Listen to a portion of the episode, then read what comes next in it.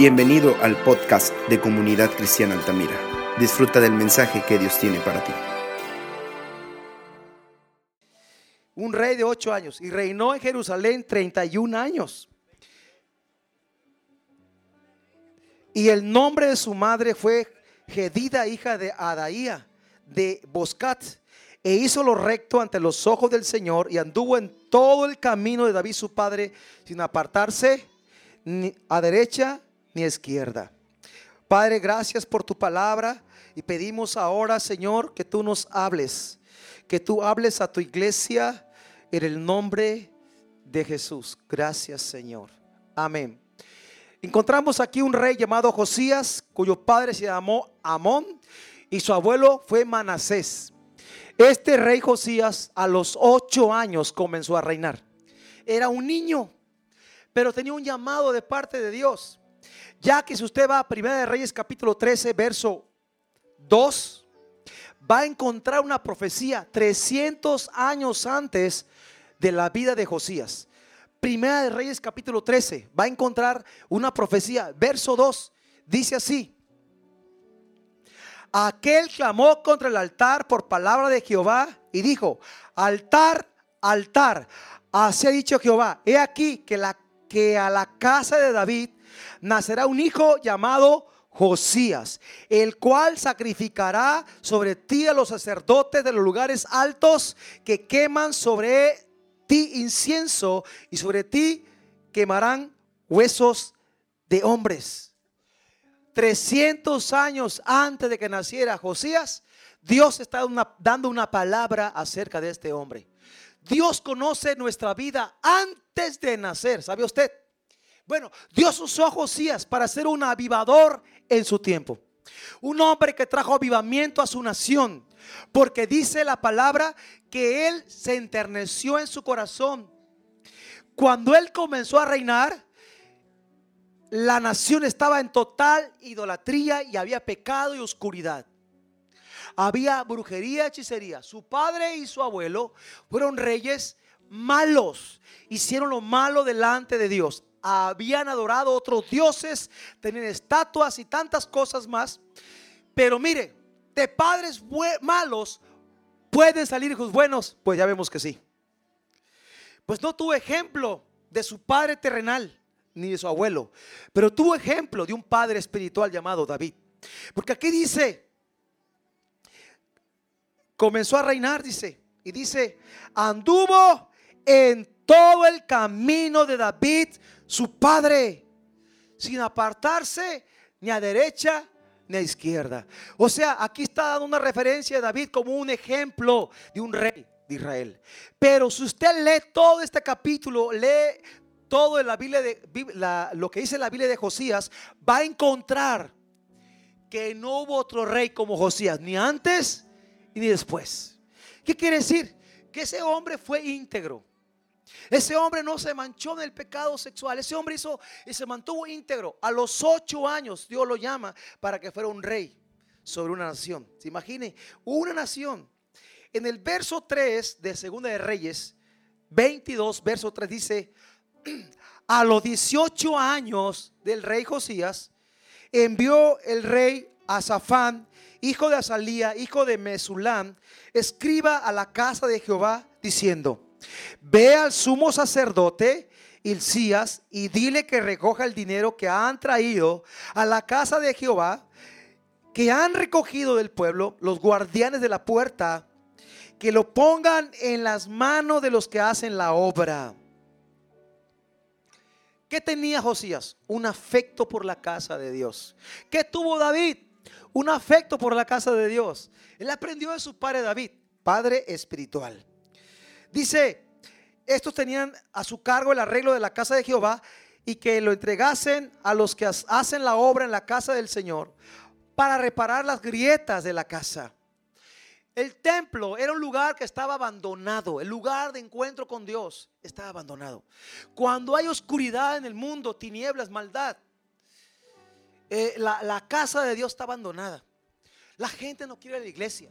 La gente quiere bar, quiere tomar, quiere, quiere mundo, quiere disfrutar la vida terrenal. Y en estas condiciones, es cuando Dios de pronto levanta a un hombre llamado Josías, que trajo una reforma a su nación. Un hombre que amó a Dios y amó su palabra. Dice la escritura que él mandó a reparar las grietas del templo. Ahora los templos somos nosotros. ¿Sí? Este es el templo de Dios. En esos 40 días de intención, intencionales de ayuno y oración, porque es la intención buscar a Dios. Cuánto tiempo hayas ayunado, yo creo que buscaste a Dios. ¿Y qué hicimos este tiempo? Hicimos un, un acto de humillación delante de Dios. Y las prédicas tenían que ver con quebrantamiento. Hablamos de quebrantamiento, hablamos de, romper yugos, hablamos de, de, Joel capítulo 2, verso 13, de que vengan los sacerdotes, los ministros de la casa de Dios, lloren, clamen delante de Dios y conviértanse. Todo eso hablamos este tiempo. Pues bien, Dios quiere obrar en la iglesia. Dios quiere obrar en nuestra nación. La nación, esta nación, este rey, tiene una nación llena de idolatría. Perdida completamente. Un pueblo, un pueblo que es el pueblo de Dios, adoraban otros dioses. Un pueblo que conocía de Jehová, habían dejado el templo. Y el, el templo estaba lleno de cosas de idolatría, de imágenes y cosas incorrectas que los mismos reyes anteriores habían traído a esa ciudad. ¿Qué había?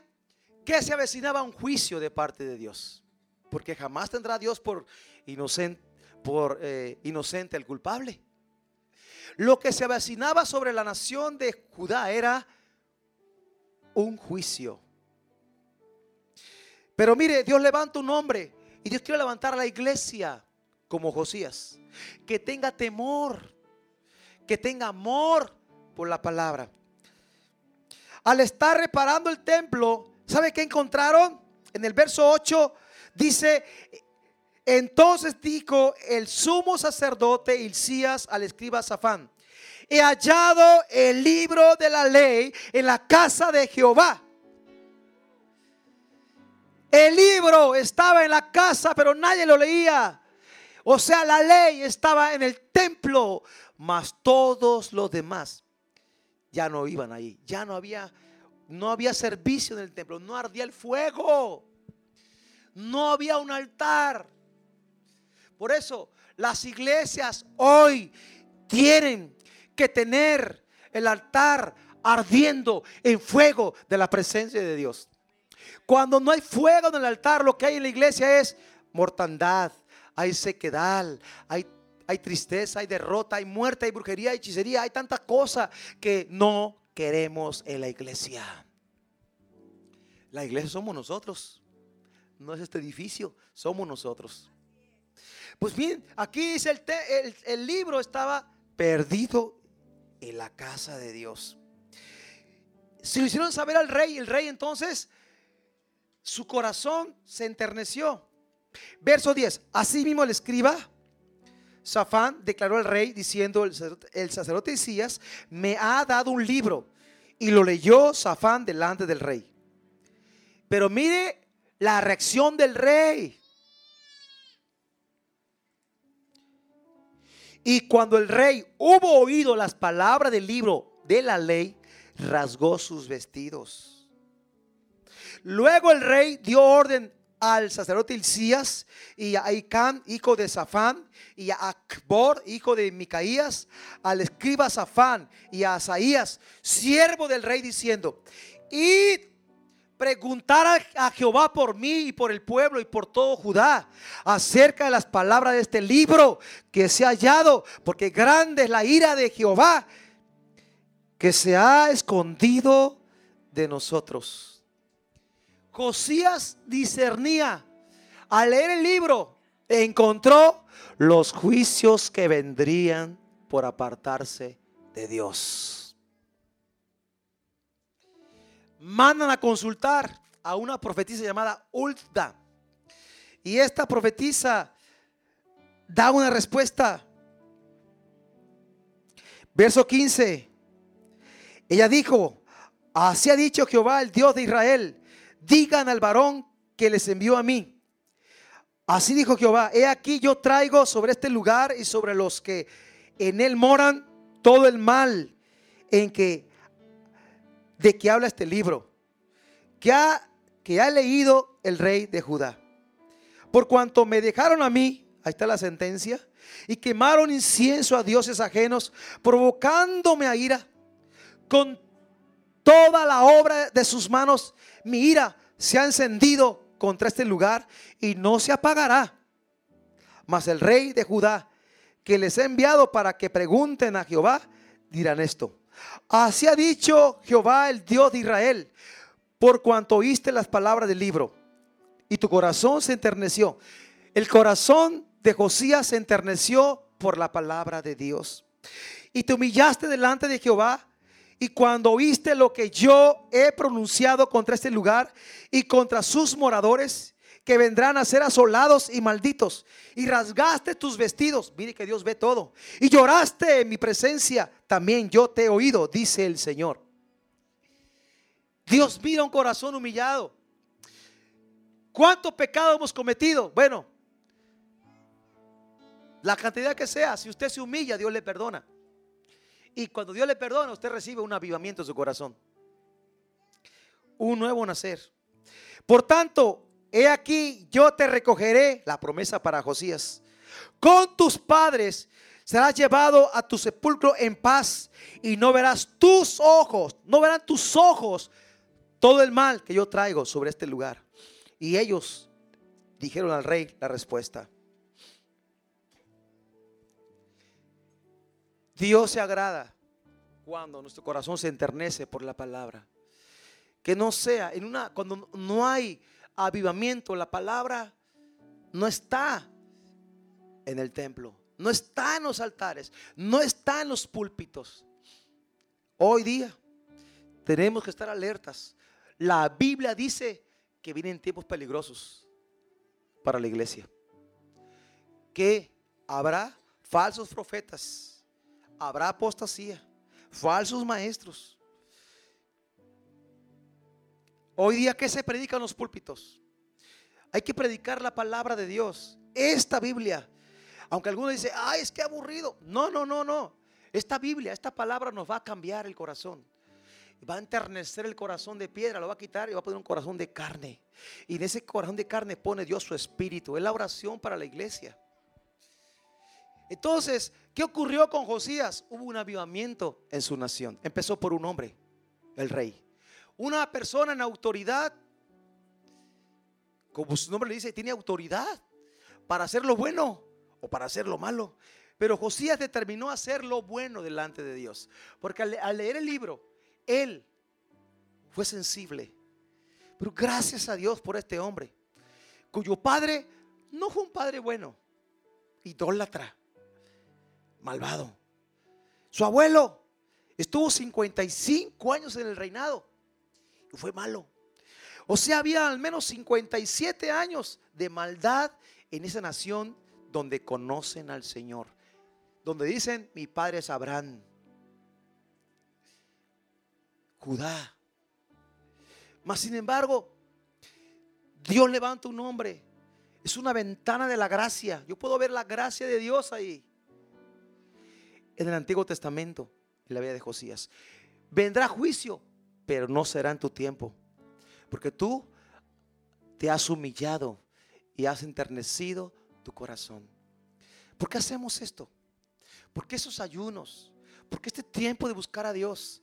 De buscar consagración, de buscar apartarnos para Dios, de santificarnos, de buscar la unción. Porque es lo que Dios demanda. Si usted lee la escritura, va a encontrar que ningún sacerdote podía ministrar si estaba enlodado o sucio en el templo. Dios está buscando una iglesia que quiera vivir el verdadero evangelio. Pero hay mucha maldad en el mundo, sí, hay muchísima. Cuando Josías vino había mucha también. Alguien me decía hace rato que cuando arrancó el ayuno estaba batallando bastante porque había mucha oposición. Pero no era más que, más que aprender a poder enfrentar el pecado o las burlas o las ofensas en un tiempo en que tú estás buscando a Dios. Y le dijeron un, pasaje, sométete a Dios y resiste al diablo y el diablo huirá de ti. Cuando estamos, cuando nos disponemos a ayunar, a buscar a Dios, va a haber oposición, va a haber desaliento, desánimo, mucha hambre, por cierto, y muchas cosas, y va a estar irritable quizás, pero cuando tú estás tan agotado, vas a dormir también, estás tan agotado, y Dios te puede hablar en tus sueños. Si yo preguntara a cuánto Dios les habló este tiempo, yo sé que a muchos Dios les habló en este tiempo de ayuno, de oración. ¿Dios les habló este tiempo? Sí. Dios se goza con su iglesia. Yo creo que hay que ser otro porque Dios quiere hablarnos a todos. Quizá no de 40, un poco más, no se espanten tanto. Pero mire, ¿sabe cómo es que va a venir el avivamiento? Cuando la iglesia se humille y se quebrante delante de Dios. ¿Por qué Josías recibió una bendición tan grande y no duró mucho? Él murió a los 30, casi 40 años, no duró mucho. Según, haciendo cuentas, duró 39 años. Según mis cuentas, murió joven por un error. Porque es humano, se equivocó. Fue una batalla que no lo habían llamado. Y ahí lo mataron. Pero mire, él determinó hablar con los ancianos. Él rasgó sus vestidos. Dice eh, Segunda de Reyes 22,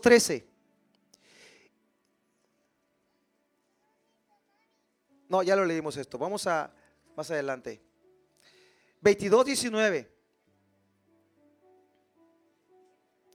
Dice, tu corazón te, se enterneció y te humillaste delante de Jehová. Eso es importante. ¿Cuántos sabe que viene un juicio sobre las naciones de la tierra? El juicio va a venir, ¿eh? eso no, eso no. Nosotros queremos, no queremos estar en este tiempo. Cuando venga el arrebatamiento, queremos irnos con Jesús. Y cuando venga la gran tribulación, que son siete años de gran tribulación según los católogos, nosotros no estaremos aquí en la tierra. Es cuando viene un, un quebranto para la tierra. Un quebranto terrible. Por eso la iglesia tiene que orar, buscar a Dios y, y tenemos que anunciar al Señor. Josías en el capítulo 23 reunió al liderazgo. No podemos quedarnos con la revelación, tenemos que compartirlo con los demás. Dice, entonces el rey mandó reunir eh, con él a todos los ancianos de Judá y de Jerusalén. Y subió el rey a la casa de Jehová con todos los varones de Judá y con todos los moradores de, Jerusalén, con los sacerdotes y los profetas, con todo el pueblo, desde el más pequeño hasta el más grande, y leyó, oyéndolo todos ellos, todas estas palabras del libro del pacto que había sido hallado en la casa del Señor. ¿Sabe qué hizo Josías? No se quedó con la bendición. Él dijo, hey, vengan. Hizo una asamblea. Y le leyó el libro. Le leyó la ley. Para que ese pueblo, que había niños que no, no conocían porque hacía cincuenta y pico de años que había tanta apostasía y tanta idolatría y tanta maldad que no había servicios. Pero Josías al encontrar el libro en la casa de Dios, él hizo una convocatoria, una reunión especial para anunciarles lo que Dios está pidiendo. Le leyó Éxodo 20, los 10 mandamientos, le leyó estatutos y le leyó todo lo que Dios estableció por medio de Moisés. ¿Para qué?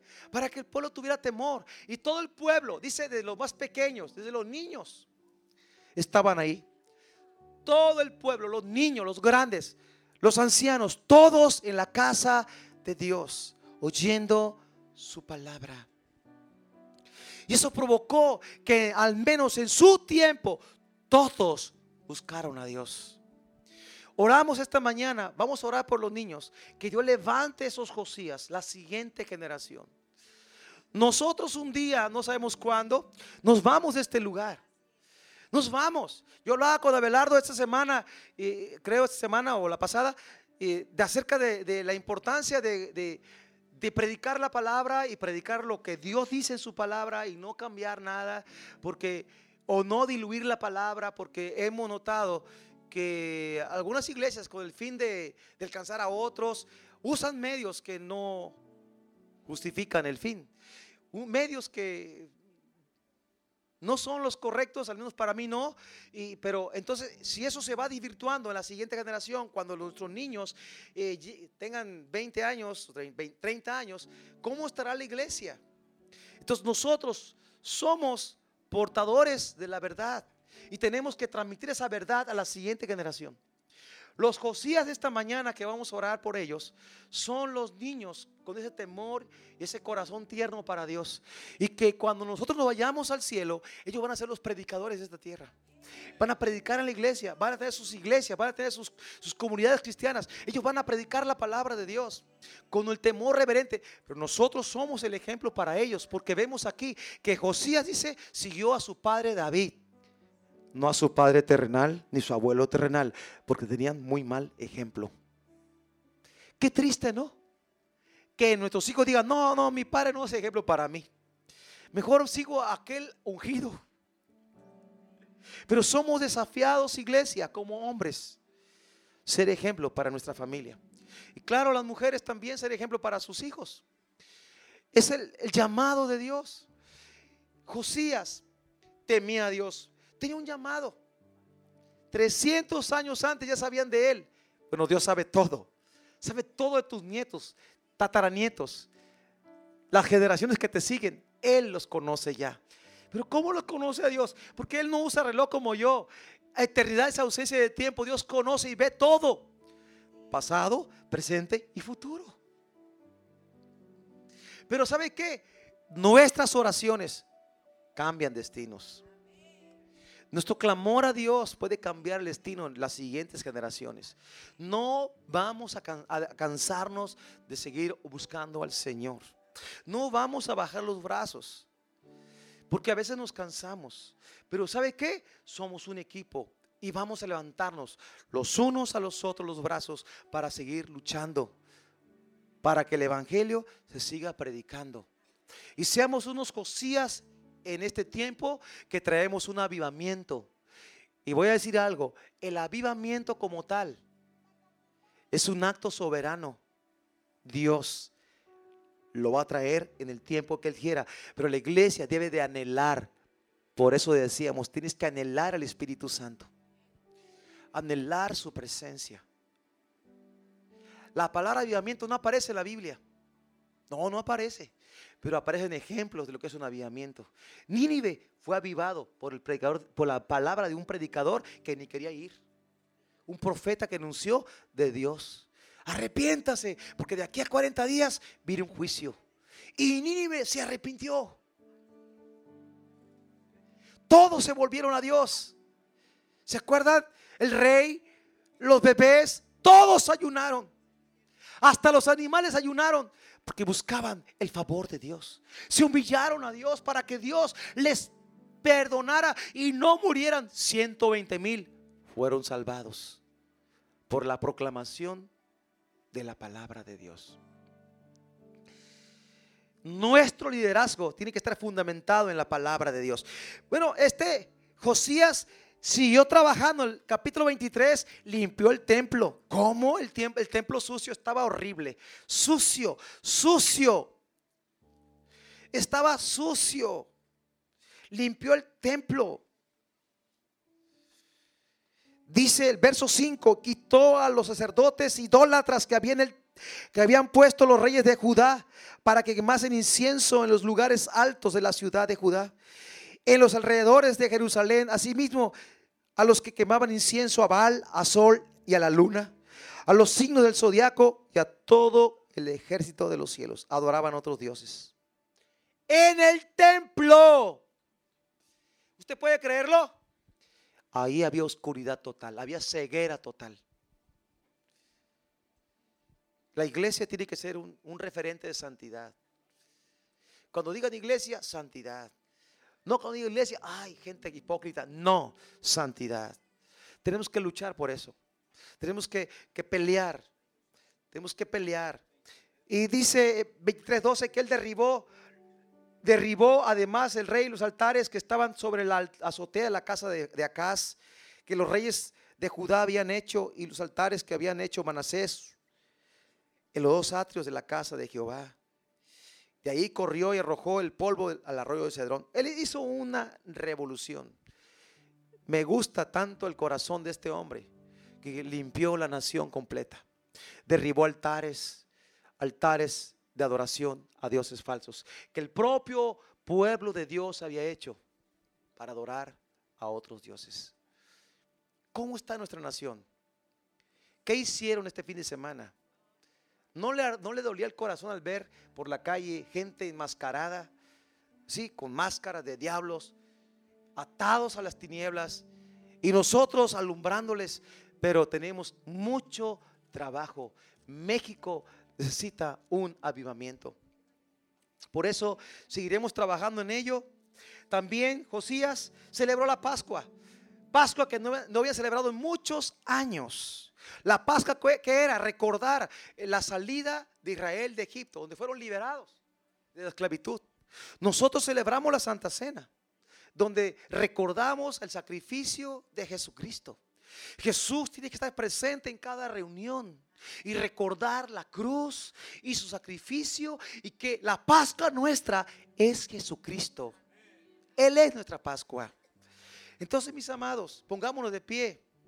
Vamos a orar. Y yo quiero que pasen los niños, que son los Josías. Este Esperamos que hayas sido bendecido. Recuerda que puedes escuchar las predicaciones en Spotify y YouTube. Síguenos y comparte. Dios te bendiga.